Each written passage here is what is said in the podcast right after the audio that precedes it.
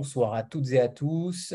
Je reçois, je suis ravi de recevoir Gaël Joss euh, ce soir pour son roman La Nuit des Pères aux éditions Noir sur Blanc, collection Notabilia. Il faut préciser cette collection euh, superbe euh, dont on reçoit souvent d'ailleurs les auteurs, puisqu'on a reçu la semaine dernière Josué Kalachura. Ah ouais, ouais, il est très bien son bouquin, j'ai adoré. Exactement. Alors, on va faire une petite présentation de vous, Gaël, mais très rapide parce que votre CV est immense. Euh, vous êtes venu à l'écriture euh, par la poésie et, vous avez publié votre premier roman, Les Heures Silencieuses, en 2011 et vous avez remporté plusieurs prix euh, à ces occasions-là puisque vous avez continué à écrire ensuite, dont le prix de littérature de l'Union européenne. Et vous avez signé votre retour poétique cette année avec Et recoudre le ciel, le ciel pardon, toujours chez Notabilia. Et bien sûr, votre CV s'allonge puisque vous êtes diplômé en droit, en journalisme, en psychologie clinique. Et on comprend euh, peut-être aussi pour ça euh, ce livre-là aussi, on en parlera tout à l'heure. Vous êtes chevalier des arts et des lettres et chevalier de la Légion d'honneur euh, tout récemment. on va peut-être arrêter là maintenant. Quel honneur. Alors, je suis ravi de vous retrouver. On avait une première rencontre il y a à peu près deux ans que vous aviez partagé avec, avec Sophie Divry. une très belle rencontre pour ce roman qui, qui s'appelait Ce matin-là, qui évoquait la, la dépression d'une jeune salariée. Alors bonsoir Gaël et merci surtout d'avoir accepté cette invitation. Euh, malgré toutes les rencontres que vous avez à travers la France, on a vu votre, votre périple. Alors merci. Eh ben, bonsoir euh, Anthony, ben, merci à vous d'avoir pensé à moi et euh, bonsoir à vous toutes et à vous tous. Je suis très impressionnée qu'il y ait autant de monde. Là, j'ai une galerie qui s'affiche sur plusieurs pages. Je trouve ça énorme, voilà, qu'il y ait autant de monde connecté le soir, le dimanche soir, pour venir parler d'un bouquin. Je trouve ça génial. Mais un bouquin merveilleux et on va en dire le plus grand bien.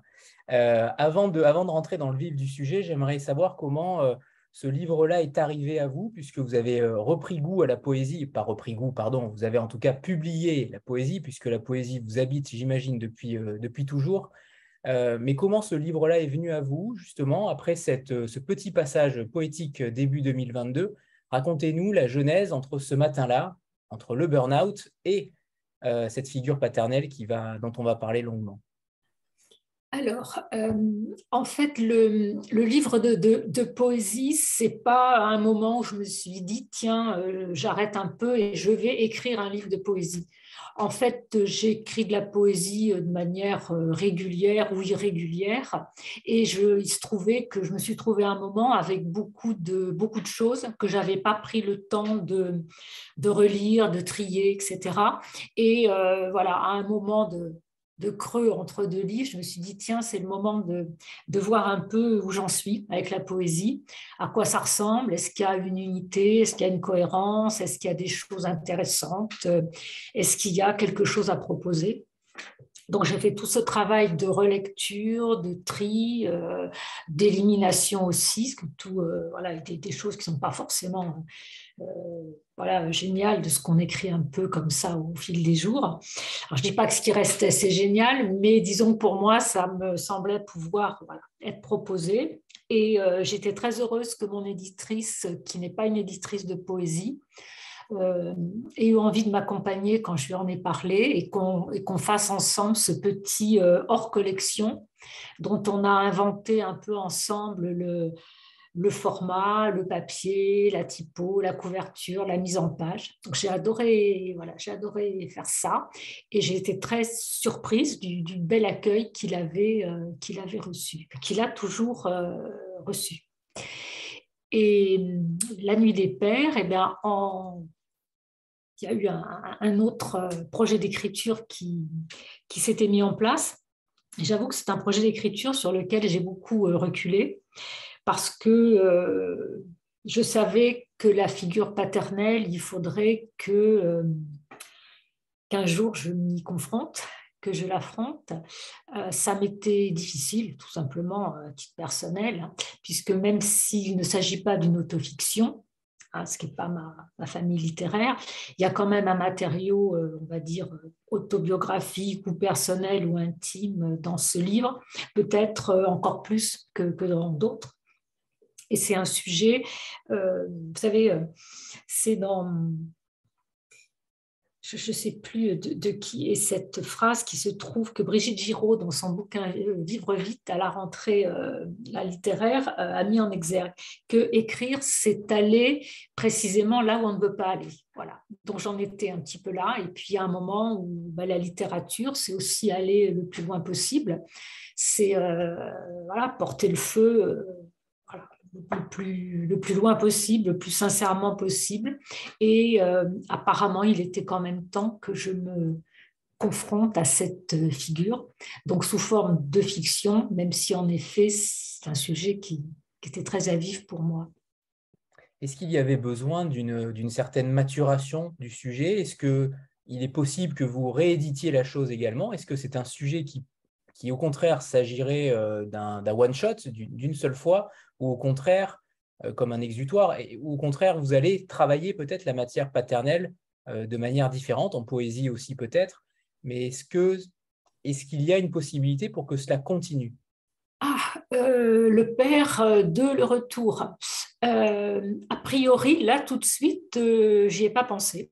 Voilà, pour l'instant, non. Il me semble que que je suis allée le plus loin possible dans ce sujet, euh, dans ce que j'avais envie d'exprimer, d'explorer, euh, à la fois par rapport à moi, de voir comment euh, voilà, la littérature pouvait aussi porter, porter ça, avec quelle voix. Donc pour l'instant, a priori, j'envisage pas de, de revenir voilà, sur, le, sur le sujet, mais on n'est jamais sûr de rien, jamais sûr de ce qui va s'écrire. Alors, on va parler de cette, euh, narratrice. Donc, on, le répète, ce n'est pas une autofiction, mais cette narratrice euh, Isabelle, qui est documentariste, qui fait des films sur les fonds marins, qui a perdu son compagnon euh, d'un accident cardiaque lors d'un tournage, caméra en main, et, cette scène est extrêmement poignante, qui revient sur ses terres natales, dans les Alpes, pour renouer avec un père absent. J'aimerais savoir comment vous avez façonné son histoire, sa souffrance intérieure. On a toujours du mal à imaginer une telle, une telle prouesse d'incarnation quand cela est romancé.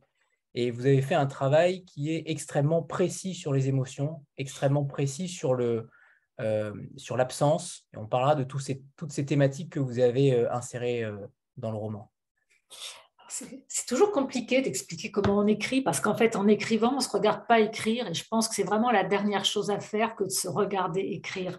Donc, à un moment, il y a, ce film intérieur qui, se développe, qui, prend corps et puis à un moment, euh, les choses vont, vont s'écrire. Et c'est vrai que euh, la caractéristique peut-être de ce que je fais, de ce que j'essaie de faire, c'est de mêler à la fois le matériau, je dirais, euh, personnel, intime, avec le matériau de la fiction, de la narration, de l'imaginaire, de l'invention euh, romanesque. Et il me semble que sans la présence de ce matériau vraiment personnel, le texte n'aura pas la même sincérité, la même justesse, la même vibration émotionnelle. Donc, à un moment, voilà, l'histoire se, construit. Et euh, la, question peut-être la plus délicate dans l'écriture de, ce livre, c'était sur l'ancrage du livre, de se dire euh, cette histoire finalement que je porte, elle va euh, s'installer où, elle va s'ancrer où, parce que un, livre c'est pas un, objet flottant, il y a des, il y a des lieux, il y a, des temps, voilà. Donc j'ai eu l'idée par rapport au, euh, autant compte tenu de l'intensité des, affects, puisque c'est le retour de cette, femme vers ce père qu'elle a fui, puisque c'était un père euh, au mieux indifférent, au pire destructeur. Donc, euh, pour moi, ça devait euh, répondre à une intensité des choses dans le temps, d'où le déroulement sur quelques, jours entre le père, le frère et, euh, et elle. Voilà, cette espèce de, triangle familial qui va se nouer et se dénouer dans, en, quelques jours. Alors ça, c'était pour le, voilà, la, durée, l'espace du roman. Ensuite, c'était le, lieu. Et euh, à un moment, la montagne s'est imposée. Alors la montagne, c'est pas mon, je dirais mon, élément, mon écosystème euh, naturel hein, de, naissance. En revanche, c'est un lieu que je connais et que j'aime de plus en plus. Et je trouvais que pour cette histoire qui est quand même assez, pour moi, assez forte, avec des aspects très rugueux, très râpeux, très, très, très complexes. Il fallait un décor qui soit un peu de la même intensité.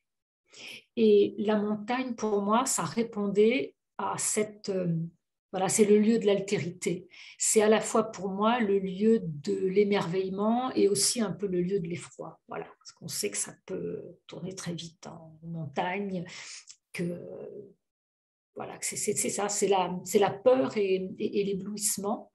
Et j'ai eu cette intuition qu'en fait, cette montagne, qui est presque un personnage du livre, euh, elle répond à l'ambivalence des sentiments que cette femme Isabelle, elle a pour son père. C'est-à-dire un père qu'elle aime et qu'elle déteste, qu'elle admire et qu'elle euh, voilà, et, qu'elle craint, et qu'en fait, elle éprouve les mêmes sentiments pour la montagne, parce que la montagne, c'est un lieu euh, qui l'émerveille, mais c'est aussi euh, la montagne qui lui vole son père. Voilà, tous les jours, il est guide de montagne, il part et il n'a l'air de n'exister que pour aller euh, épuiser son, corps en essayant d'y abandonner aussi sa, souffrance intérieure. Et donc cette montagne, elle en est aussi presque, presque jalouse. Donc il y a quelque chose de très fort qui se tisse avec, avec le lieu. Voilà elle est clairement jalouse puisque c'est la montagne qui lui a volé son père et, elle choisit son métier peut-être en opposition puisqu'elle est, euh, elle est au contraire dans un milieu marin. Oui, euh, alors, oui un milieu que je, que, je, que je connais mieux. Et elle a, elle a essayé en fait de mettre le plus de distance possible pour se construire, pour euh, simplement survivre. Donc la surface de la Terre n'était pas suffisante, il fallait aller le plus loin possible au, fond des océans. Et à un moment, j'ai j'ai remarqué, je me suis dit que finalement, cet amour de la, de la nature, des choses un peu non maîtrisées, sauvages, extrêmes, avec cette liberté que le père et la fille euh, éprouvent dans, ce, dans ces lieux, euh, en fait, c'est ça qu'ils ont en commun. Voilà. Et paradoxalement, ce qu'elle est allée fuir le plus loin possible, c'est peut-être aussi la chose qui la rapproche de, de, son père. Voilà, comme un petit peu des, extrêmes qui se, qui se rebouclent. Et je me questionnais aussi sur la question de la, de la transmission des héritages, qui ne sont pas toujours euh, aussi évidents qu'on croit peuvent quelquefois ressurgir à un moment où on ne s'y attend pas du tout, dans des circonstances euh, voilà, qui, viennent nous, surprendre. La question voilà, des, transmissions, elle est quelquefois très, euh, très mystérieuse en fait. Alors je reviens sur la forme dont vous parliez tout à l'heure, c'est un, journal, euh, un journal, je ne sais pas si on peut appeler ça un journal, un faux journal sur quatre jours. Alors, pour moi, ce n'était pas un journal. En fait, c'est une, c'est une histoire à trois voix, puisqu'on va entendre euh, la voix d'Isabelle. Au milieu, il y aura la voix du père, qui va pour la première et la dernière fois livrer son histoire. Et après, on va entendre la voix du frère, qui lui apporte un éclairage différent sur, euh, sur cette histoire. Et on va aussi comprendre quel est ce, ce personnage qui finalement est, plus complexe qu'on le, qu'on le croit au, début. Et euh, en début d'écriture, pour moi, l'une des choses les plus... Euh, euh, les plus nécessaires à, résoudre avant de commencer, parce que ça conditionne l'écriture, c'est en fait euh, qui va porter euh, l'histoire, avec quelle voix l'histoire va s'écrire, c'est-à-dire quelle, quelle vérité voilà, va-t-on entendre, ou quelle subjectivité va-t-on entendre, puisqu'évidemment, suivant celui ou celle qui raconte, on n'aura pas la, même histoire. Et là, j'ai eu envie que chacun raconte sa perception en fait des, choses. Et euh, c'est une chose qui m'a toujours frappée. Je ne sais pas ce qu'il en est pour, euh, pour vous, mais c'est voilà, que dans une même fratrie, on a beau vivre euh, la même chose, à unité de lieu, de temps, d'action, un événement commun vécu au même moment. Et on s'aperçoit que des années plus tard, on n'en a pas la même lecture, le même souvenir, le même, le même ressenti. Donc il n'y a pas de vérité familiale unique mais que c'est en juxtaposant un petit peu de façon comme ça chorale, mosaïque, les voix de chacun, qu'on arrive peut-être à, cerner une certaine réalité. Donc voilà, sur la, pour répondre sur la construction, j'ai simplement voulu pouvoir faire entendre les, les, voix de, chacun à tour de rôle.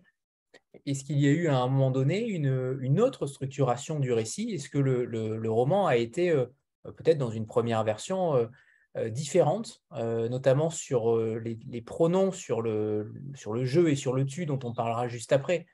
Alors, c'est pas sur le jeu et sur le tu que j'ai que j'ai hésité. Quand j'en étais là, c'était déjà que j'avais voilà l'intuition que c'est comme ça que j'allais fonctionner. Non, j'ai eu plus de de comment dire, j'ai plus de réflexion pour, euh, pour le moment où le père allait dire son, histoire. Voilà. Je me suis demandé s'il fallait, euh, comment dire, euh, les filocher un petit peu dans, voilà, au, long des chapitres, et puis, ou alors la livrer d'un bloc.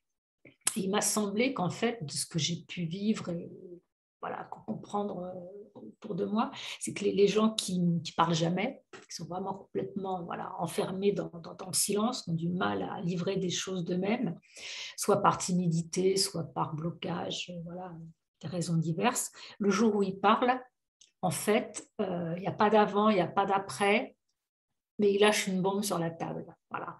Et ce père, qui est un homme en fait noyé, submergé par des choses qu'il a vécues et qu'il n'a pas pu surmonter, dont il n'a jamais parlé. Euh, voilà. Le jour où il va lâcher son histoire, euh, ça sera assez, euh, assez explosif. après, j'avais pas tout à fait l'idée au début. On parle vraiment de, cuisine là, hein, mais je ne sais pas si c'est intéressant. Mais la voix du frère, elle est apparue tardivement est apparue tardivement. Euh, j'avais pensé que c'était la sœur qui après pouvait reprendre la parole et tout. Et puis je me suis dit non, il, manque un truc. Il y a un déséquilibre. Ce frère auquel on, voilà, enfin, moi je me suis attachée, j'ai eu envie aussi de mieux le connaître, qu'il soit pas juste euh, voilà la silhouette du petit frère. Euh, j'ai eu envie que ça soit un vrai personnage, voilà, il n'est pas seulement une silhouette, mais qu'il est vraiment qu'il est vraiment de la chair et qu'il soit aussi un personnage plus complexe et plus euh, et plus, plus, riche, voilà, que ce qu'on pouvait en penser au, au début. Et quand il va donner son histoire, là aussi, euh, il m'est apparu que finalement, l'héritage du père, là aussi, la transmission, elle était arrivée aussi chez lui, mais d'une manière très, euh, très inattendue finalement, et ce qui en faisait un, voilà, un, personnage que je trouvais euh, voilà, vraiment intéressant à, à creuser et essayer d'aller le, le, plus loin possible. Et, ce frère Olivier, il, mérite euh, justement ce chapitre-là, il mérite euh, tous les... Parce que c'est une déclaration aussi d'amour à son frère qu'elle fait dès le début. on sent la tendresse qu'elle a envers lui. Oui, oui, oui, c'est, c'est une, une, tendresse qui a évidemment du, du mal à, s'exprimer, mais il y a un, oui, il y a un vrai, il y a un vrai attachement, même si tous les deux euh, n'ont pas vécu euh, la même chose. Et euh, entre le, père et la fille, je dirais qu'ils n'ont pas eu le même père. Ça a été le même homme, mais ça n'a pas été le, même père. Il y a eu une manière différente d'un des enfants à l'autre d'exercer sa, sa paternité. Et c'est aussi quelque chose qui m'a voilà, renvoyé à des, choses plus personnelles, voilà, qu'un parent peut aussi être, être multiple dans sa manière de, de, de, de décliner leur façon d'être parent. Ça peut être par rapport au, temps, par rapport à un épisode de la vie, puis un épisode des années plus tard, ou bien parce que là, il y avait une fille, il y avait un garçon, et on s'aperçoit que la relation... Euh, voilà, par rapport à la, je dirais, au féminin et au masculin, pour ce père, à un moment, il y a des choses qui sont, euh, très complexes et qui vont en faire, en fait, euh, des pères, d'où la nuit des pères. Voilà. Et c'est aussi un texte sur le choix, le choix de rester ou de, ou de partir, puisqu'Olivier reste, en tout cas revient beaucoup plus tôt euh, qu'Isabelle. C'est aussi le fait de rester dans son lieu de naissance à travers son héritage ou pas. C'est aussi un livre, un roman sur le choix, sur un choix de vie. Ouais, sur la, sur où est-ce qu'on va aller trouver sa place? Voilà.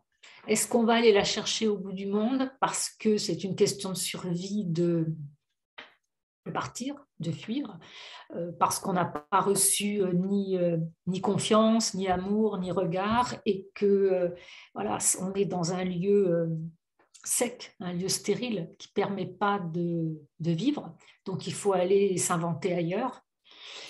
Ou bien le choix du, du, frère qui finalement a trouvé la manière d'apprivoiser les choses en restant sur place. Mais on s'aperçoit qu'il a une, réalité qui est beaucoup plus complexe euh, que, que ça. Et c'est vrai que ce choix de euh, où est ma place, comment je la trouve, comment je la cherche, euh, en sachant que c'est toujours quelque chose de mouvant, quelque chose qui va se renégocier en fait en permanence, je trouve que c'est une des choses les plus difficiles en fait à trouver dans, dans nos vies. Voilà. Je ne sais pas pour vous, mais moi, je trouve ça toujours complexe et, toujours euh, remis en cause. je suis d'accord. Est-ce qu'il fallait, parce que vous nous, euh, vous nous mettez dans un huis clos euh, total, comme pour nous oppresser tout à l'heure, vous disiez que le père, vous aviez hésité sur le, la façon du père à arriver dans le récit. J'ai l'impression que vous nous contenez en tant que lecteur et que vous nous, entre guillemets, vous nous recouvrez d'un manteau, mais qui a l'odeur et le, silence de l'indifférence. Oui, ce, père, il est très difficile à, appréhender. On, sait que c'est un homme du, silence, que c'est un homme de, la fuite. On sait aussi que c'est un homme qui cache certainement des, choses difficiles, puisqu'elle entend tous les soirs, elle est hantée par ça, ce, cri, un homme qui crie dans son sommeil. Et euh, voilà, on, sent qu'il y a des choses qui, pèsent. Euh, après, je ne peux pas vous dire j'ai essayé de faire ceci ou j'ai voulu créer telle ou telle atmosphère parce que franchement, euh, je vais vous dire un truc très bête, mais ça s'écrit comme voilà, comme ça s'écrit. Euh, c'est pas euh, tiens là faut que je mette du suspense, là je vais essayer de créer ceci cela. C'est bon, bah, j'écris, je roule, euh, j'avance comme je peux et puis à la fin on regarde si pour moi ça, ça tient à peu près debout quoi. C'est c'est très difficile, je trouve, cette question à la fois de qu'est-ce qui est conscient et qu'est-ce qui est inconscient quand on écrit. On a une, en ce qui me concerne, je ne suis pas une très grande euh, architecte hein, du, du, roman. C'est des, des, narrations souvent assez, assez filiformes, hein, assez, assez simples. Donc j'ai une voilà, j'ai quelque chose en, tête. le document euh, final est souvent euh, différent de ce qui est prévu parce qu'il y a la place de, pour moi, ce qui est le plus extraordinaire euh, en écriture, c'est le surgissement de ce qu'on ne sait pas, de ce qu'on n'a pas vu venir et qui à un moment s'écrit. Et c'est ça qui est intéressant. Si c'est juste raconter le film qu'on s'est fait, bon, c'est sympa, mais voilà, c'est dans le surgissement, dans l'imprévu, dans le truc inconscient qui à un moment va s'écrire que, que ça se joue. Donc euh, voilà, il y, cette part de j'essaie de raconter cette histoire de cette manière-là, et puis il y a finalement, euh, à la fin, ça ressemble à ça. Alors par contre, ce qui est inconscient, ce sont ses pronoms, puisque euh, Isabelle adresse ce texte à son père, et le tu, donc le tu, et le je, évidemment, de la première personne du singulier, mais pour, comment fait-on pour s'extraire de cette condition-là, cette condition personnelle des pronoms, euh, alors qu'on sait que la narratrice n'est pas totalement nous? Est-ce qu'il y a un impact pour vous à court terme ou à moyen terme de cette charge mentale en tant qu'écrivain? À un moment, je dirais, il y a, une nécessaire incorporation du personnage sur lequel on écrit. Et je dirais que c'est pas parce qu'on va écrire à la troisième personne comme par exemple j'ai pu le faire dans le précédent, dans ce matin-là, ou dans le bouquin sur Viviane Mayer, qui était un récit à troisième personne. C'est pas parce qu'on va écrire à la troisième personne qu'on sera forcément moins impliqué. C'est juste qu'on choisit une petite distance, voilà, un petit peu d'air entre le la narration, le, personnage. Et que le, et que le jeu, même s'il a un effet évidemment beaucoup plus immersif à la lecture, euh, évidemment qu'il est impliquant, mais c'est pas tellement ça, je trouve en fait, qui fait la, la différence. C'est ce qu'on va, c'est comment on va les, les, nourrir, que ça soit je, tu, euh, il. Mais pour ce texte précis, oui, il me semblait que la voix, le, jeu s'imposait parce que c'est une histoire euh, qui, joue, enfin, qui, met en, chose des, des, ressorts très, très intimes qui me sont aussi euh, voilà, euh, personnels. Et le, le tu, puisque très souvent c'est une espèce de monologue intérieur où elle va s'adresser à, son père de manière, voilà, comme on entretient un peu un dialogue imaginaire, comme on peut le faire des fois. Euh, j'ai trouvé que ce tu, ça donnait au rythme, euh, ça donnait au texte une espèce de... Alors c'est arrivé comme ça, je ne sais pas comment ni pourquoi. Euh, ça, donnait au texte une espèce de, tension de cette, cette adresse et, ça revenait un peu comme une obsession, comme un ostinato, une espèce de, de scansion du, du, du tu. Et j'ai trouvé que ça permettait de dire des choses intéressantes et, et que voilà, donc j'ai continué comme ça. Et c'est un très bon choix. Il y a votre éditrice Manon Frappa qui, euh, qui vient d'arriver. Où ça, où ça? Je ne la vois pas. Coucou Manon. Je ne sais pas où elle est, mais elle est là. Voilà, parce que oui, il faut que je glisse sur l'autre écran. Bonsoir Manon. Donc, je suis ravie de vous présenter euh, Manon, euh, Manon Frappa, donc, qui dirige maintenant la, la collection Notabilia. Voilà, donc vous intervenez quand vous le souhaitez, Manon, évidemment. Euh, je reviens sur ces pronoms possessifs parce que ça m'intéresse. J'ai pas, pas le jeu et le tu, mais sur les pronoms possessifs que vous, utilisez par rapport à votre père. Vous dites mon père. Euh, vous ne le lâchez pas dès le début et c'est plutôt rare dans un roman où la figure paternelle est un petit peu euh, mise à mal. En principe, il n'y a pas ce genre de pronom-là. Là, vous vouliez malgré tout qu'on s'attache à lui. Est-ce que malgré tout, il fallait qu'on ne le lâche pas lui aussi alors, c'est vrai, c'est juste que ce que vous dites, que, que le, fait que cette expression mon père, ça, revienne assez souvent, ça, ça donne l'impression en effet qu'on est vraiment, euh, voilà, vraiment sur lui. Après, euh, est-ce qu'on va l'aimer ou le détester? Euh, bah, Chacun vit sa vie avec le, le livre. En tout cas, pour moi, c'était vraiment toute cette ambivalence que j'ai pu avoir avec mon, propre père, euh, de, voilà, de, rejet, haine, admiration, fascination euh, euh, et, rejet. Et, et en fait, j'ai jamais appelé mon père papa. Quand, même dans ces dernières années, voilà, je crois que j'ai toujours évité le, le pronom. Et, en écrivant, j'étais incapable d'écrire euh, papa. Voilà. Donc cette expression mon père, je trouvais que ça l'interpellait, que ça le plaçait à sa place de père, mais avec quand même la distance qui euh, a toujours été. Alors on n'a pas parlé de, de, ce père encore vraiment en détail. Euh, on peut dire qu'il a la maladie de l'oubli, comme vous l'appelez. Euh, Isabelle arrive entre guillemets au bon moment pour renouer le dialogue, ou alors au pire des moments, puisque euh, vous le dites, cette maladie est capricieuse, tapis et sournoise, impatiente et sûre de gagner. Euh, au final, c'est un choix d'apparition à la fois mystique et à la fois terrible. C'est une destinée que vous vouliez mettre en avant? Alors, ce que je voulais écrire, en fait, c'était comment, comment est-ce qu'on va se comporter? Comment est-ce qu'on va recevoir le fait que le père, en fait, qui est un peu la figure de l'ogre, à un moment euh, devient euh, la figure du, petit poussé, c'est-à-dire quelqu'un de, quelqu'un de fragile, quelqu'un de malade, quelqu'un qui est à, la, à son crépuscule, quelqu'un qui va, voilà, qui, va tomber dans, l'oubli. Et, et, et pour ces enfants, cette question qui est, qui est crucial, c'est euh, comment est-ce qu'on va se mettre à protéger l'homme qui ne nous a jamais protégés? Pour moi, c'était ça qui était central dans, voilà, dans, dans ce livre. Parce qu'il y a... Euh, il n'y a pas eu de, comment dire, de don d'amour au départ de la part du père, et les enfants sont confrontés à un choix. Qu'est-ce qu'on fait? Voilà, il faut qu'on parle de papa.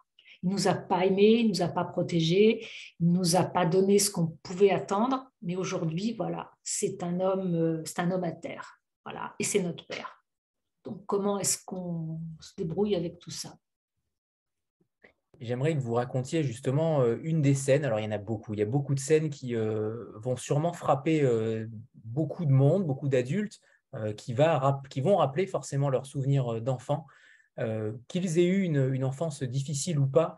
mais est-ce que vous pouvez évoquer certaines scènes, ou en tout cas peut-être une, peut-être la scène où Isabelle se coupe les cheveux en réaction euh, à son père, ou bien celle de Lola, la chienne de la famille, qui apparaît comme peut-être l'un des moments les plus forts du roman, des, plus caractéristiques qui montrent l'indifférence d'un père envers sa fille?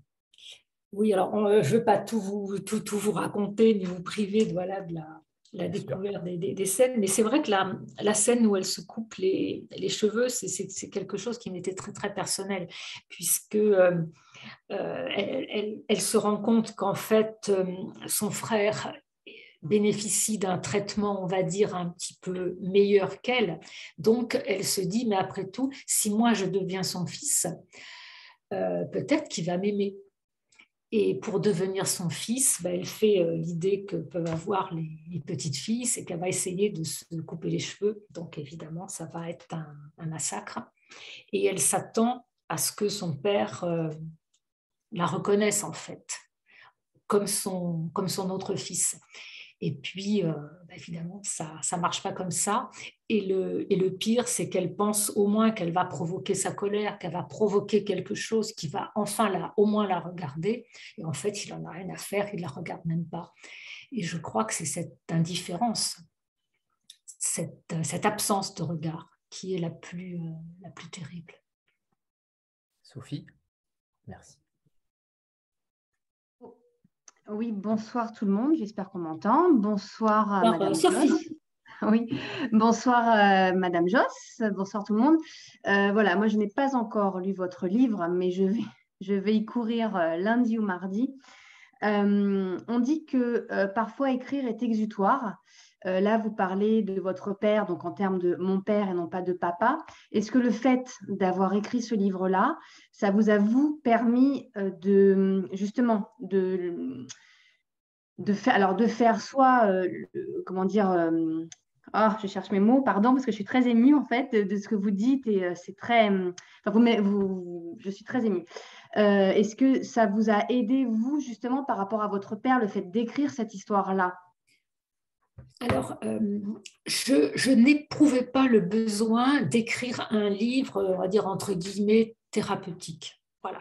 D'ailleurs, le livre n'est pas dédicacé à votre père. Cela dit, c'est vrai que je savais qu'il faudrait qu'un jour euh, j'arrive à, affronter des, choses qui étaient, qui étaient complexes. Donc, euh, je crois que ça m'a ça m'a éclairé peut-être sur finalement euh, ce qu'on reçoit. Voilà, que qu'on ne peut pas dissocier euh, ce qu'il y a de bien et ce qu'il y a de moins bien dans l'héritage. Voilà. Et je crois que j'ai toujours voulu euh, être en mesure de faire un choix, de savoir si cet héritage, je le prenais ou je le rejetais. Alors, au fil des jours, des années et tout, évidemment, c'est une réponse qui a beaucoup évolué, d'où cette espèce de, tourment intérieur. Et, et je crois qu'en fait, euh, ça semble idiot parce que maintenant ça semble évident, mais que voilà, les, choses ne se passent pas. Euh, est-ce que je prends le blanc, est-ce que je prends le noir? Non, je prends un paquet. Il y a du blanc, il y a du noir, il y a du gris. Et suivant les jours, suivant les lumières, euh, suivant euh, tout ce qu'on peut vivre de la vie, cet héritage va prendre des, des, des, couleurs, des couleurs différentes. Et ça, en fait, j'en étais pas totalement consciente. Voilà. Je vous remercie. Est-ce que vous avez, vous aussi, Gaëlle, euh, la mémoire hémorragique et débordante des lieux? Ouais, ouais. Ça, c'est, ça, c'est ouais. C'est vrai qu'Isabelle, elle, elle reconnaît qu'elle a une, qu'elle est un peu euh, hypermnésique voilà, par rapport au, au lieu, mais j'ai constaté que c'est, oui, ça c'est quelque chose. J'ai la mémoire des, des lieux, c'est terrible, j'y peux rien. Un endroit où je suis allée une fois, plutôt un lieu clos, une maison, un appartement, enfin voilà, n'importe n'importe quoi. J'ai une, une, mémoire extrêmement précise de, de ce qu'il y avait dans la pièce, de l'orientation des, pièces, de, voilà. Des, années après, je peux me souvenir comment était telle chambre d'hôtel dans laquelle j'ai passé une nuit à 15 ans. Et ça, voilà, j'y peux rien. Je suis très sensible en fait au, au lieu, à ce que portent les, lieux, à ce que racontent les, les, euh, lieux. Ce qui fait qu'il y, a des endroits dans lesquels on est immédiatement bien, il y a des lieux dans lesquels on se sent euh, mal à l'aise, il y a des lieux qui nous indiffèrent, des lieux où on ne peut pas rester. Mais j'ai euh, oui, cette mémoire des lieux, c'est n'est pas une qualité, c'est comme ça. Alors c'est quand même plutôt pratique pour un écrivain, j'imagine? Bah, Finalement. c'est plutôt pratique. Euh, il y a beaucoup de références dans le livre qui sont un peu disséminées euh, à travers le roman, et ça commence par une citation de Pierre Sandor euh, qu'on aime particulièrement dans puisqu'on l'a reçu deux fois et c'était un, bonheur à chaque fois. C'est vrai? Bien sûr, bien sûr. Ah, super. qui est très rare dans les médias, mais il a accepté. Et c'était deux rencontres assez fascinantes. mais il n'y a pas que Pierre Sandor, il y a aussi la petite sirène, oui, oui, dont la narratrice a peur le bruit de la fureur de William Faulkner euh, et également un accord de, Federico Fellini. Racontez-nous ces, références si singulières qu'on voit ah. rarement dans des romans euh, et que vous avez insérées au, cœur du texte. Bah, Pierre, Sandor, c'est une. Bah, d'abord, c'est un, écrivain qu'il faut absolument lire. Il a écrit peu de livres, mais il a écrit des merveilles. Donc, j'aurais bien voulu assister à la rencontre. Tiens, là, vous me donnez. Elle est en, elle est en replay. Elle est en replay, Gaëlle. Parce que c'est vrai que c'est un écrivain, euh, enfin voilà, rare, euh, qu'on entend rarement, rarement s'exprimer, et qui a une, il y a une profondeur de sensibilité, une beauté d'écriture. Enfin, c'est d'une densité, d'une intensité. Moi, je trouve que c'est, c'est absolument, euh, voilà, juste merveilleux. Et, quand je suis tombée sur cette phrase, d'ailleurs, je ne sais plus exactement. De minuit. Et parce que la parole ne peut aller beaucoup plus loin j'écris ce silence qui ira seul ouvrir le chemin. Donc, quand on est en train d'écrire La Nuit des Pères et qu'on tombe là-dessus, on se dit Ah, ah, ah. Et ça me semblait évident que ces mots devaient ouvrir le, ouvrir le, le livre. Je, pour moi, c'est pas juste une coquetterie d'auteur, vous savez, comme ça se fait un peu voilà, maintenant dans presque tous les bouquins, il y a les, petites phrases en exergue, des fois il y en a deux, trois, des fois ça fait 20 lignes. C'est vraiment que je suis très, très sensible à ces, passerelles qui complètement euh, imprévues, inconscientes, qui se tissent comme ça d'un d'un texte à l'autre, voilà, comme un écho de, ce qui s'est écrit ailleurs et qui vient euh, résonner dans un texte en train de, s'écrire. Voilà.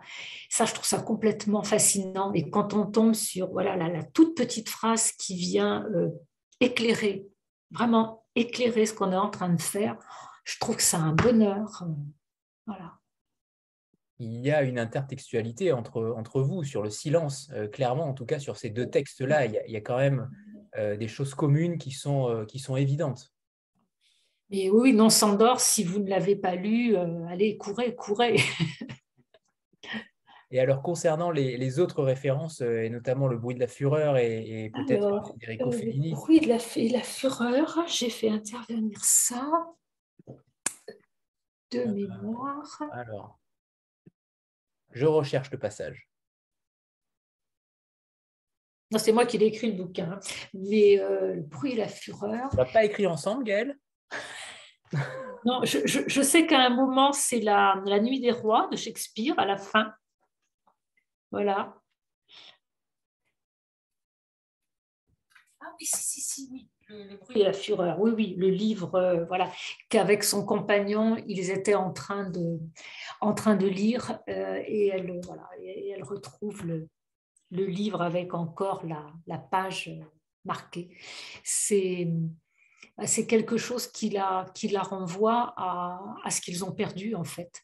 Parce que je crois que quand on perd quelqu'un, on perd aussi euh, une mémoire commune, un langage commun, euh, tout, un, tout un univers de, de références, une espèce de langue qu'on invente euh, à deux. Et, et c'est ça que je trouve peut-être le, le, plus, le plus terrible, de se dire que ces choses-là ne seront plus jamais partageables c'est quand elle revient euh, justement après le, décès de son, de son compagnon et qu'elle revient en avion et qu'elle dit euh, une phrase terrible Toi en soute, moi sur un siège passager. Bah ouais. À ce moment-là. Merci Gaëlle. Euh, est-ce que vous nous feriez le plaisir de nous lire un premier extrait et on, en lira un deuxième un petit peu plus tard?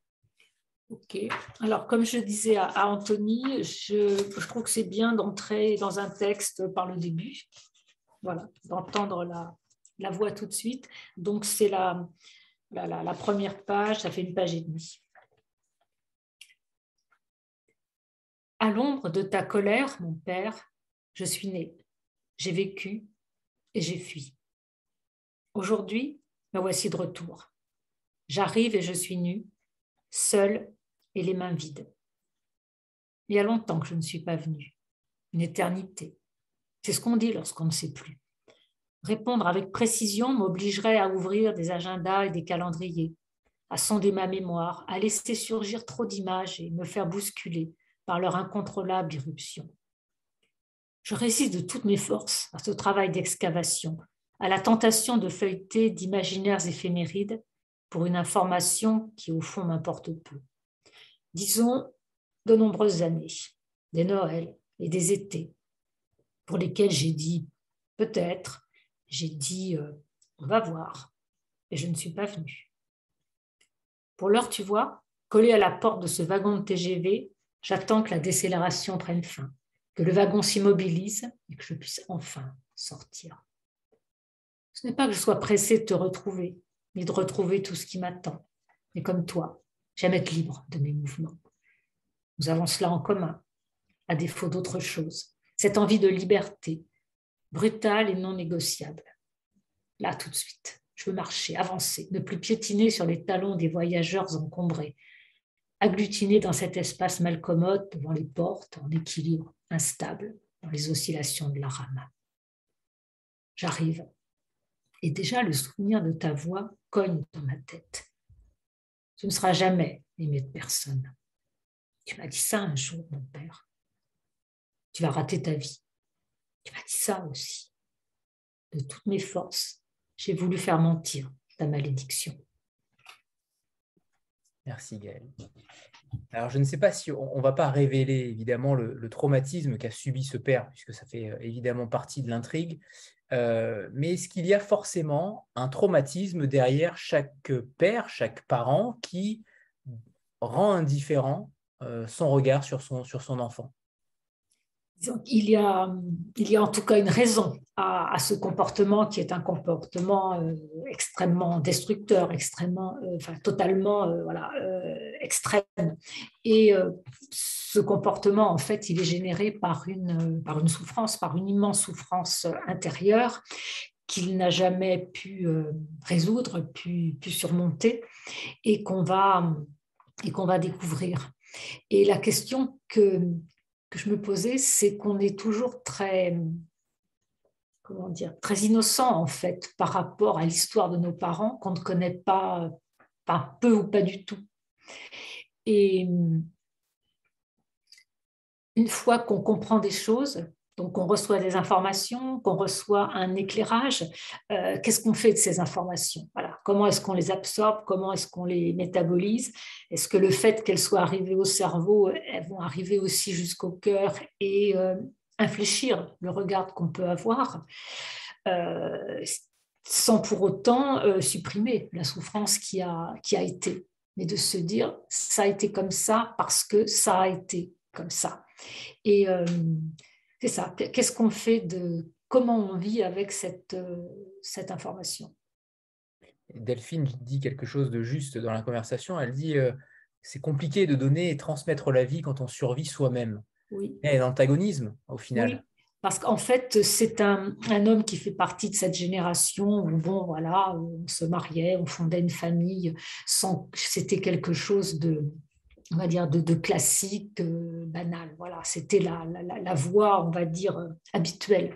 Il y avait peu d'autres modèles, euh, on va dire, sociaux. Mais ce père, en effet, qui, lui, étant étant en survie euh, lui-même, n'était pas en mesure, voilà, comme vous le dites, de, de donner la vie et d'avoir un, regard sur euh, la vie qui vient euh, derrière lui. N'était pas en mesure de, de, prendre en charge, on va dire, affectivement une, une, famille.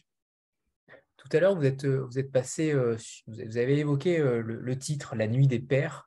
Euh, est-ce que vous pouvez euh, expliquer comment ce titre-là est arrivé euh, à vous? Est-ce qu'il y a eu d'autres titres? Et j'aimerais bien savoir s'il y a eu d'autres titres, s'il y en a eu un autre. J'aime beaucoup ce euh, c'est important, les titres. Moi, je suis très, euh, très obsessionnelle avec les, titres. Là, là, mon, éditrice le, le sait. Je trouve ça hyper, hyper important. Pour moi, le titre, c'est pas on a fini le bouquin et on va regarder comment on l'appelle. Pour moi, il fait vraiment partie du, partie du livre. Vous savez, c'est comme la, la, première note de, de musique d'un morceau de musique qu'on va jouer. Ça vous donne tout de suite une, voilà, une tonalité, ça vous fait rentrer dans, dans un monde. Et donc, j'y attache beaucoup d'importance. Alors, il se trouve que pour, pour ça, la, nuit des Perses, ça s'est complètement euh, imposé euh, tout de suite. Voilà, tout de suite. Je dirais, euh, c'est pas toujours le cas. Là, c'était évident que c'était voilà la nuit, la nuit des pères, aussi de ce père qui a lui aussi été multiple, et pas seulement par rapport à ses enfants, mais qui a été multiple dans sa vie d'homme, qui a été un, homme adulte et puis un homme qui est en train de, basculer. Euh, j'avais éventuellement pensé au titre d'un des chapitres. Euh, le, chapitre très, très beau, très, beau les, les, titres que vous mettez à chaque fois de chaque chapitre. Il y a peu de chapitres, oui, il y en a peu. Euh, parce qu'en fait, j'aime pas trop les titres sur les chapitres très courts, c'est les titres qui vous racontent tout ce qu'on va trouver dedans. Ça, j'ai horreur de ça. Mais là, c'est plus des parties que des chapitres. Et il y a une partie qui s'appelle Nous étions des enfants. Euh, et voilà, j'ai pensé que nous étions des enfants. Ça aurait pu aussi faire un, titre, mais c'était plus énigmatique et ça anglais moins, si je puis dire, sur la personne du père qui était vraiment centrale. Donc euh, voilà, ce, titre euh, est celui qu'on a, a gardé par, par la suite. Quelquefois, ce n'est pas aussi évident. On peut quelquefois avoir deux, trois titres, hésiter. Ça peut aussi se discuter avec l'éditeur, avec l'éditrice qui qui adhère pas forcément à, voilà, à, ce qu'on a en tête et qui a une autre suggestion. Mais en tout cas, ça se, ça se discute et il est euh, essentiel que, ça, que pour l'auteur, ça, ça réponde à, voilà, à, cette, à cette tonalité intérieure en fait du livre. Manon confirme en tout cas euh, dans la conversation. Euh, je rebondis sur, sur le rôle de, de l'éditrice. Comment vous travaillez avec elle? Comment vous vous matérialisez les choses? Vous êtes une romancière déjà euh, très prolixe, euh, avec beaucoup de romans euh, déjà depuis une dizaine d'années. comment on travaille au fil du temps avec une éditrice comme, comme Manon Frappa? Alors, comment dire, je connais Manon depuis pas mal d'années, en fait, depuis qu'elle est arrivée chez Notabilia, mais elle n'était pas mon éditrice, qui était Brigitte Bouchard, qui a créé cette, collection. Donc, en fait, ce, ce, livre est intervenu au moment où Brigitte Bouchard est partie, ce qui veut dire qu'elle en a assuré la, comment la mise au point, si je puis dire, éditoriale avec moi, et qu'ensuite, euh, c'est Manon qui a repris tout le, tout le travail. Et avec Manon, par contre, on a fait euh, et recoudre le soleil. Voilà, ça, on l'a fait ensemble de, de, A à Z. Euh, bah, je pense que Manon pourrait nous en dire quelques mots. Alors, elle n'a pas le micro et ni de caméra, c'est pour ça que. Ah, elle n'a pas de micro ni de caméra. Bon, alors c'est pas grave. Disons que l'essentiel pour moi, c'est qu'il y ait une relation de, confiance, de, confiance et de sincérité, qui est surtout pas de, pression, de manipulation, de, voilà, de, jeu pas très, euh, pas, très intéressant. Que, que quand moi j'arrive voilà, et j'envoie un texte, j'ai besoin d'avoir un regard qui soit attentif, qui soit pas complaisant, et surtout qui me permettent d'aller encore plus loin. C'est-à-dire quand j'envoie mon, manuscrit, euh, le, livre, il est peut-être à, 90% peut-être de, ce qu'il peut donner. Mais les 10% qui manquent, c'est que je ne les ai pas forcément vus. C'est-à-dire que quand j'envoie le, texte, je suis au bout de ce que j'ai pu en faire. J'ai fait le premier jet, je l'ai déjà relu une douzaine de fois. Voilà, je suis arrivée au maximum. Et que le regard de, de l'éditeur, de l'éditrice, c'est de questionner ce texte, de questionner l'auteur et avec ces questions, de permettre euh, quelquefois bah, de débloquer des choses ou d'aller plus loin ou de faire sentir qu'il y a des trucs qui sont restés à la surface. Voilà. Il y a peut-être des endroits où voilà, je ne suis pas allée parce que bah, pour des bonnes raisons, parce que c'est difficile d'aller des fois euh, à la mine sur des trucs qui font mal et qui sont pourtant nécessaires. Donc voilà, le, les questions que va poser l'éditeur, c'est ces questions que je vais ensuite me poser et qui vont quelquefois euh, m'éclairer sur euh, comment aller plus loin. Voilà. Et c'est aussi des questions, quelquefois, par exemple, si elle me dit, tiens, là, est-ce que tu es sûr, ce passage, moi je le trouve un peu comme ci, comme ça, est-ce que tu es sûr, est-ce que voilà. Alors je vais réfléchir, soit je vais me dire, ouais, elle a raison, euh, pas génial, c'est un peu faible par rapport au reste, ou c'est mal placé, ou, je l'ai déjà dit, enfin voilà, on se répète des fois, enfin voilà. Ou alors, au contraire, je vais relire et je vais dire non, ça pour moi c'est important que ça soit comme ça. Donc c'est vraiment ce, questionnement sur le texte qui pour moi est hyper important. Et ça ne peut se faire que si on a voilà, une, totale euh, confiance. Voilà. L'éditeur, c'est n'est pas quelqu'un qui arrive en portant un, jugement de valeur, en disant allez, il faut supprimer 30 pages, ça faut le mettre là, euh, etc. Ça, c'est dans les mauvais films qu'on qu'on voit ça. Très bien. on n'a pas encore parlé des, très peu euh, des Alpes, euh, de cette montagne-là qui, vous le disiez tout à l'heure, est quasiment un personnage principal, euh, qui prend de l'épaisseur au fil du récit. au début, vous le développez peu, et puis ensuite, ça s'épaissit tout autant que la neige. désolé pour cette métaphore fumeuse. mais en tout cas, c'est un personnage qui, prend de l'ampleur, qui est important et qui façonne aussi les sentiments. C'est une sorte de métaphore au final, la montagne, j'ai l'impression pour vous. Oui, j'ai trouvé que, que, ce, que ce lieu prenait une, sorte de, densité psychologique euh, où il y avait une espèce de, de, nature euh, miroir à la fois fascinante et, hostile et qu'elle était, je dirais, le, cadre, les, les, crins, le, le, décor euh, parfait pour cette, pour cette histoire. Et en écrivant, c'est vrai que ben, comme les, comme tous les personnages prennent de la densité, j'espère, au fil des pages, euh, confirme, on confirme. Eh bien, euh, bah, la montagne, euh, voilà, la, montagne aussi, j'avais aussi envie d'aller d'aller plus loin, en simplement en, évitant le truc que je sais pas du tout faire, c'est d'être trop descriptive, voilà.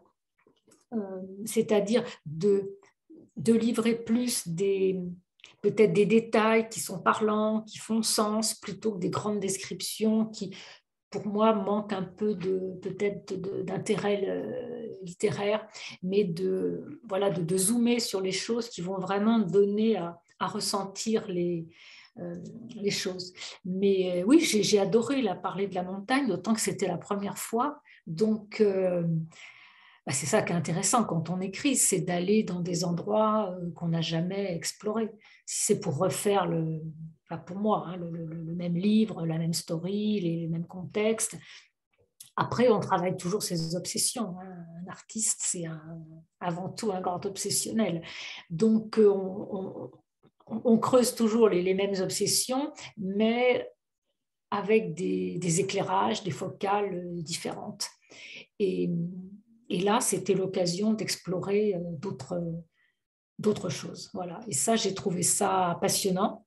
Et là, je dirais que si j'ai un truc à me souhaiter très égoïstement, euh, ça serait de, bah voilà, de, pouvoir continuer à, me découvrir et à me surprendre en allant sur des territoires que j'ai jamais euh, explorés. Et, c'est intéressant ce que vous dites sur le côté euh, trop descriptif. En effet, vous n'êtes jamais dans la contemplation. J'ai l'impression que vous êtes toujours dans l'émotion et dans le, dans le sentiment, dans le, dans, la, dans le corps, dans la chair et jamais en train de regarder à travers, euh, à travers des œillères en réalité où vous n'êtes pas dans, un, dans, une, dans une littérature contemplative. Et tant mieux. Ouais, alors contemplative, je ne sais pas, disons que c'est, oui, descriptive. En fait, euh, pour moi, la description, elle est intéressante si elle, a, si elle porte quelque chose. Voilà. Si c'est juste d'écrire que c'est bleu, c'est rouge, c'est jaune, il y a du vert, des feuilles, des machins, bon, euh, ok, on sait tous ce que c'est que euh, voilà, se balader en, montagne. Donc, qu'est-ce que ça va apporter de, de plus? En revanche, je pense à un moment où elle, voilà, elle raconte qu'elle suivait ses parents et qu'elle, ce qui l'intéressait, c'était de, voilà, de, se focaliser sur euh, la couleur des ailes d'un papillon, etc. Parce qu'on voit que dans sa tête de, gamine, suivre ses parents, c'est un, voilà, c'est un cauchemar. Elle euh, allait se promener le dimanche euh, en montagne à traîner la, la patte et qu'elle est déjà dans son monde intérieur et déjà un monde quelque part des, des, profondeurs. Voilà. Et c'est ça qui va, et c'est de cette manière-là qu'elle va se, se, construire. Donc là, je dirais, il y a un détail, il y a une description euh, intéressante. Puis on sent aussi la gamine qui se, qui se réfugie aussi, qui s'invente un monde à elle dans le monde euh, autour d'elle. Voilà. Et, là, je dirais, voilà, peut-être que la, la description apporte, apporte quelque chose. Mais je pense qu'aujourd'hui, on a à peu près une représentation de, de tout quasiment avec Internet, même si c'est des choses qu'on ne connaît pas, qu'on n'a pas vues, même si c'est un, un paysage sur l'île de Java ou le détail d'une cérémonie bouddhiste euh, au Japon. Enfin, voilà, je pense qu'on a des, représentations d'à peu près tout ce qui existe dans le, dans le monde, que ce soit de la, de la Voie lactée, des cratères sur la Lune, voilà. Donc, à quoi bon décrire des choses qu'on a en tête ou qu'on peut trouver euh, facilement. Ce qui me semble plus intéressant, c'est de dire pourquoi je vous en parle et pourquoi ça a du sens dans mon histoire et qu'est-ce que ça porte par rapport à ce que vivent les, euh, personnages. Non? Ah, je suis entièrement d'accord avec Un instant, j'ai, euh, on frappe à ma porte, c'est ma fille. Je vous demande deux secondes. Oui, chaton, je suis en ligne. Désolée cette interruption. Les aléas du direct, c'est parfait. J'adore cette réponse parce qu'elle est plutôt, euh, elle est plutôt rare euh, à une époque où justement il y a beaucoup de nature writing, il y a beaucoup de, contemplation dans la littérature, je trouve, de description. Et je trouve ça très intéressant que vous, euh, vous le disiez clairement. Alors, après le, nature writing, il y a des trucs passionnants. Hein. Il y a des, voilà, les, autres. Moi, je lis beaucoup de littérature américaine. Je suis une fan des, des Gallmeister et tout et tout.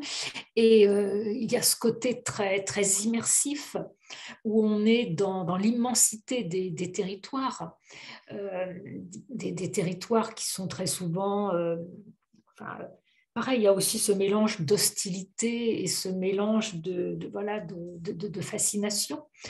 Et euh, après, je dirais, tout dépend du talent de l'auteur à nous captiver sur 400 pages avec des descriptions extrêmement, extrêmement précises. Je dirais, des fois, ça fonctionne et des fois, je trouve que c'est euh, voilà, peut-être euh, beaucoup après, c'est une question aussi d'équilibre par rapport à ce qui se passe dans, dans l'histoire, par rapport à, l'intériorité des personnages. Tout ça, c'est des équilibres qui sont hyper, euh, hyper subtils. Et surtout, on en parle maintenant, mais ça ne se décide pas quand on écrit. Quand on écrit, on écrit et on regarde où ça nous mène. Voilà. Il y a un truc, un matériau vivant qui est en, en construction, en évolution, qui peut être mis en cause à, tout moment. On écrit comme on peu comme on le sent et après, bon, voilà à quoi ça ressemble. Donc, euh, ouais. Très bien. Catherine?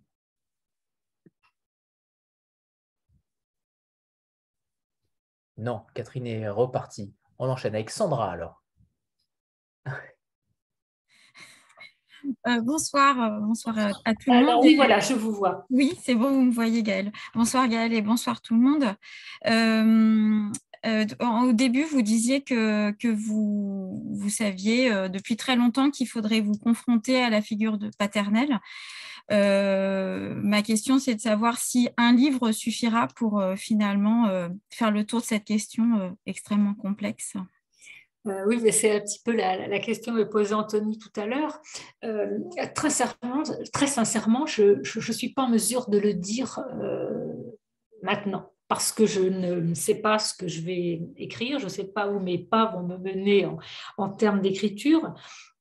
Je n'exclus jamais que comment dire, que d'une manière ou de l'autre, il y ait cette figure qui, réapparaisse, hein, parce qu'il y aura encore des, choses à, à, creuser. Ça sera sûrement inconscient, et euh, on m'a fait remarquer il n'y a pas très longtemps qu'en fait, dans la plupart de mes bouquins, il y a une image paternelle qui, un peu, qui traîne un peu dans chaque livre.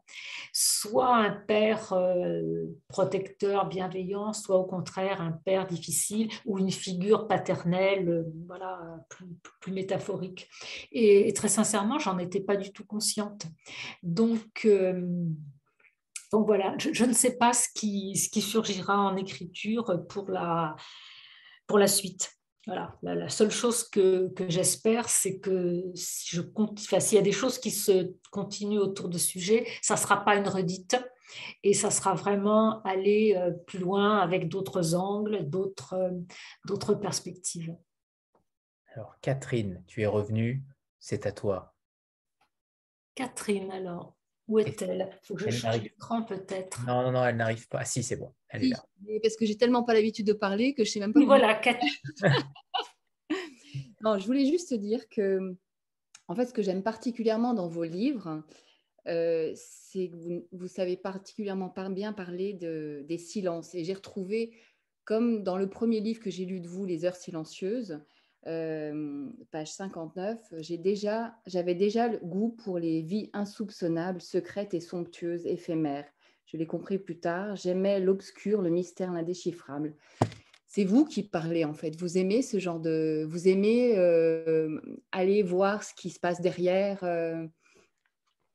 Oui, je crois, oui. En fait, là, on est en train de parler et, je trouve ça voilà, génial. Je suis extrêmement voilà, touchée soyez tous là. Voilà.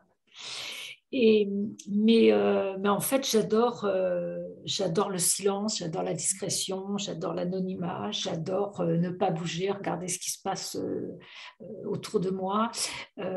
j'ai besoin d'être, comment dire, d'absorber aussi ce qu'il y a autour de moi, de ressentir ce qui, ce qui se passe, ce qui se, ce qui se joue. Euh, je suis extrêmement euh, curieuse en fait. J'espère pas au sens intrusif, mais curieuse de, des vies autour de moi, des mondes euh, autour de moi, que ça soit tout près, que ce soit à l'autre bout de la planète. Je suis curieuse de, de nos vies en, fait. Et, tout ça, ça demande, pour les recevoir, ça demande de se mettre un petit peu en, retrait euh, et, en silence. Et c'est vrai que j'ai un très grand besoin de, solitude et de, silence. Alors c'est un peu paradoxal en, période de, sortie de livre où on est... Euh, amené à beaucoup, euh, à beaucoup s'exprimer, mais, mais c'est vrai que la, la solitude, pour moi, la solitude choisie est un, rare bonheur. Séverine? Merci. Oui euh, Vous m'entendez bien là? C'est bon, parfait. Ça marche? Bonsoir Gaëlle. Bonsoir Séverine. Ça va? Euh, Oui, donc, euh, on, s'est déjà croisé plusieurs fois. je vais avoir du mal à vous voyer en fait. Mais, je vais tutoyer. Tu disais que euh, le nature writing, c'était pas, pas trop ton, truc. Par contre, enfin, moi, en te disant, à chaque fois, je me rends compte combien tu, veux défendre l'environnement. Et là, dans ce livre, je trouve qu'il y a vraiment des propos placés un petit peu partout dans le, dans, le livre, où elle parle de son empreinte carbone, de l'écologie et, ainsi de suite. Donc quand même, il y a, voilà, il y a une volonté de prendre la défense en ce moment en plus de la nature et ainsi de suite. Alors euh, c'est intéressant ce que, ce que tu dis, voilà, je te tutoie aussi puisqu'on s'est déjà croisé à, plusieurs euh, reprises, euh, parce que en effet cette, voilà, cette femme qui est donc documentariste, qui fait des films sur les, milieux sous-marins, bien sûr, elle a envie de, de donner à voir toute cette beauté qui est, qui, est menacée. Et, sans cette, euh, voilà, cette prise de conscience de, l'urgence qu'il y a à le, à le, faire, elle ne le ferait certainement, euh, certainement pas. Et euh, c'est évidemment quelque chose auquel, comme beaucoup d'entre nous, je suis très, très sensible. après, comment la littérature peut porter cette préoccupation-là? Il y a énormément de bouquins en ce moment qui, tournent autour de préoccupations écologiques, climatiques, etc. Et euh, la question que je me pose, c'est, euh, je suis toujours un petit peu, euh, comment dire, méfiante ou réticente aux romans ou aux textes qui portent, entre guillemets, des messages. Voilà. Euh, même si c'est des messages importants. Euh, je dirais le roman démonstratif, le roman un peu euh, militant, le roman pamphlet, etc. Je me dis que ça ne fait pas toujours une très bonne littérature parce que ça veut trop démontrer les choses. Et pour moi, la littérature, c'est juste les montrer. Voilà, c'est pas appuyer ou dire au lecteur, t'as vu, ça c'est bien, ça c'est pas bien. Tout. Donc c'était voilà comment glisser le, l'importance de ces préoccupations qui pour elle sont, sont essentielles, c'est ça, c'est son cœur de, de, vie, sans avoir, je dirais, un message un peu, euh, un peu pesant. Je, peux lire euh, un passage d'ailleurs où vous parlez de ça, où vous parlez de, ah, de ce moment-là. Euh, vous écrivez à un moment donné, J'en dérange les créatures aussi délicatement que possible pour montrer les splendeurs que nous sommes en train de détruire. Je voudrais ne rien abîmer, n'être qu'un regard, offrir cette déchirante beauté d'un univers menacé. Je ne sais plus si je fais bien. On précise qu'elle est, euh, qu'elle est justement, qu'elle, photographie, euh, qu'elle filme euh, sous les mers. Et ce passage-là correspond parfaitement à la question de, de Séverine. Et c'est vrai que ça, cette question, c'est aussi des choses très personnelles que j'ai évoquées. Il se trouve que j'ai eu l'occasion de vivre plusieurs années en, Nouvelle-Calédonie et que pendant ces années-là, j'ai découvert un univers qui m'était complètement inconnu, qui était celui voilà, de, de la plongée, d'aller voir les, poissons, les, rochers de, coraux, les coraux fluorescents, enfin bon, et que même sous très très peu d'eau, hein, je n'ai pas à plonger à 60 mètres avec des bouteilles, euh, c'est dans, très très peu d'eau, on découvre mais des, des, des, merveilles complètement insoupçonnables de formes, de couleurs, avec une diversité, une beauté. Et pour moi, c'est un, un éblouissement, je crois que je garderai absolument euh, toute ma vie. On comprend. Delphine? Bonsoir, bonsoir à tous. Bonsoir. Euh, j'avais envie de vous entendre parce que vous avez parlé effectivement d'Isabelle, d'Olivier, du père, de la montagne, mais j'avais envie de vous entendre aussi au sujet de la mer. Oui. Qui est omniprésente, je trouve, dans son absence. Oui, oui, c'est une, euh, c'est une présence absente, présence-absence, et pour moi, c'est une, c'est une belle présence.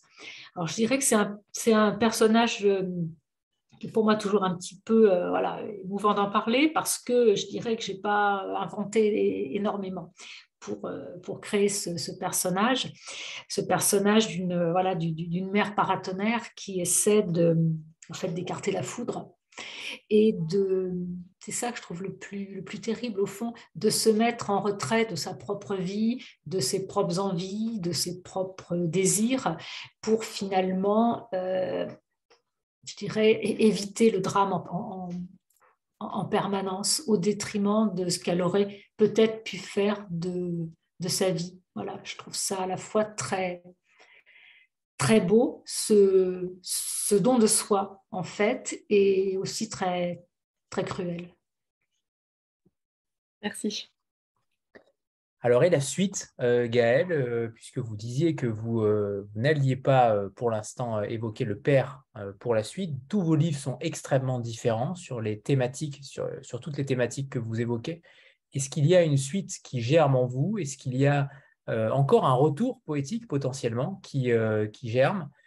Comment voyez-vous l'avenir en tant, en tant qu'écrivain? Alors, l'avenir en tant qu'écrivain, pour l'instant, c'est je dirais que j'en sors. Donc, c'est quand même un, livre qui, pour moi, a été euh, émotionnellement assez, euh, assez exigeant. C'est beaucoup de temps, beaucoup d'énergie d'écrire un livre, même si ce n'est pas un pavé de, de 400 pages, c'est quand même pour moi très, très exigeant. Donc, il faut euh, accepter qu'il y ait un temps de, un temps de jachère, un temps où le, le terreau va se, va se reformer, où on va être en mesure de, de capter des choses, euh, des choses différentes, de se laisser traverser par quelque chose qui peut-être à un moment va, va, va nous attraper, et surtout de ne pas, j'ai appris ça, de ne pas vouloir bousculer les choses. De se dire il faut pas que j'écrive à tout prix, que je me jette sur un truc parce que j'ai l'angoisse de me dire est-ce que j'écrirai euh, à nouveau? Je crois que j'essaie de, voilà, d'accepter de me, de me donner du, du temps pour euh, recevoir le, le vrai sujet quand, quand, quand, il sera là. Parce que quand le sujet il est là, il ne vous lâche pas. Euh, croyez-moi, on, sait que c'est ça qui doit être écrit. Alors aujourd'hui, il y a quelque chose qui se dessine, mais c'est vraiment une ombre et c'est pas quelque chose sur lequel j'ai envie de me, de me jeter. Euh, il ne faut pas être trop, trop volontariste en fait en écriture. Voilà. Il faut au contraire accepter que ça vienne à nous et pas forcément à moi de se jeter sur le, sur le sujet. Voilà. Donc euh, voilà, j'attends de voir si ce sujet-là, il va, il va prendre consistance, il va prendre corps, il va devenir exigeant au point que ça va devoir s'écrire un, jour ou l'autre. Et puis, euh, voilà, je suis en train de, relire tranquillement des choses que j'avais écrites un, petit peu avant la, Nuit des Pères, qui est un peu une constellation de, textes euh, dont je n'ai pas du tout idée de, l'intérêt que ça a. Euh, voilà, donc ça, ça fera partie des, propositions, des discussions qu'on aura avec, euh, avec Manon, mon éditrice. Et puis, voilà, en attendant que le... Nous n'avons pas des machines à écrire. Hein. Euh, écrire un roman, je trouve que c'est beaucoup, c'est vraiment un, c'est courir le marathon. C'est un truc sur le, sur le long terme. C'est un truc qui vous lâche pas, qui vous quitte pas. Euh, même quand on n'écrit pas, on écrit quand même. Et voilà. Et ça demande un petit peu de, récupération, on va dire. forcément, surtout, vous êtes très présente en librairie euh, en ce moment. ce texte-là, La Nuit des Pères, est-ce qu'il a été à quel moment il a été écrit en réalité puisque euh, on sortait d'une période Covid je ne sais pas s'il a été écrit a posteriori ou non mais ça a dû jouer aussi un, rôle particulier. Est-ce que cette période-là a influé sur une thématique où euh, potentiellement on, était dans une situation euh, plutôt terrible on ne savait pas de quoi demain sera était fait? Est-ce qu'il y a eu un impact aussi peut-être sur, sur la nuit des pères en revenant vers cette figure paternelle? Ouais, alors très sincèrement, j'ai pas l'impression que j'ai eu euh, une phase d'écriture liée à, ce qu'on a vécu de, de, confinement. Euh, j'ai pas particulièrement écrit pendant le, confinement.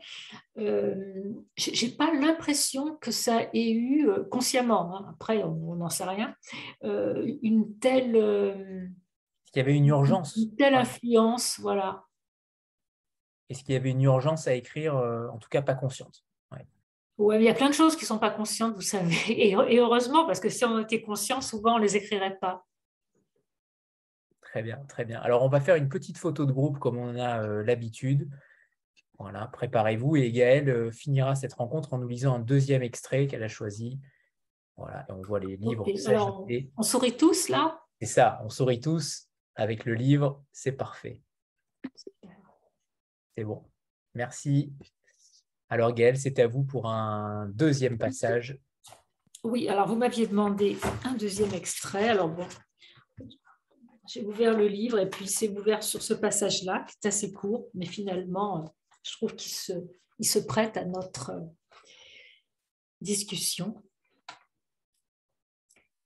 Mon père qui brave les sommets, te voilà nu, démuni dans l'obscurité qui avance. Voilà devenu un vieil homme fragile.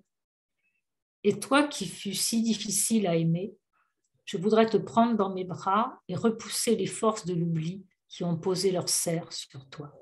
Mais c'est impossible, nous le savons bien. Le crépuscule descend et je voudrais tenir ta main. Tu vois, ta mémoire s'effiloche comme ces écharpes de brume accrochées à ta montagne au matin froid, cet insaisissable duvet qui s'efface à la montée du jour en emportant les couleurs de ta mémoire. C'est une eau qui ruisselle et que tu ne peux retenir, un torrent qui gonfle et pousse devant lui tout ce que tu ne peux plus agripper, le nom des choses, l'instant à peine passé. Je sais que tu trembles, mon père, et je tremble avec toi devant tout ce qui chavire et qui sombre des planètes qui s'éloignent jusqu'à se fondre dans une nuit sans lumière qui t'appelle. En toi, les mots chutent et se fissurent, les visages s'évanouissent, le temps se décolore. Tu sais ta déroute et tu sais qu'elle est sans retour. Merci, merci Gaël. Alors s'il n'y a plus de questions, on va vous libérer Gaël. Merci infiniment pour ce un plaisir. Merci pour vos réponses, merci pour votre, euh, votre talent d'écrivain, tout simplement, parce que La Nuit des Pères est un très grand roman. Et évidemment, il est, il est difficile peut-être pour certains qui ont eu euh, un, père ou en tout cas un parent euh, dans la même situation, mais il est nécessaire, à mon sens, pour pouvoir aussi libérer une certaine parole. Donc merci, merci pour votre, pour votre roman, Gaël, et pour, pour qui vous êtes, tout simplement, et qui vous avez été ce soir. Merci à vous tous. Je suis vraiment très touchée que vous soyez tous là. C'est merveilleux, je trouve, de voir tous ces, tous ces visages. Merci. Merci Gaëlle. Bonne soirée à vous. Bonne soirée à tout le monde. Bonne soirée. Bonne soirée. Bonne soirée, merci. Au revoir tout le monde.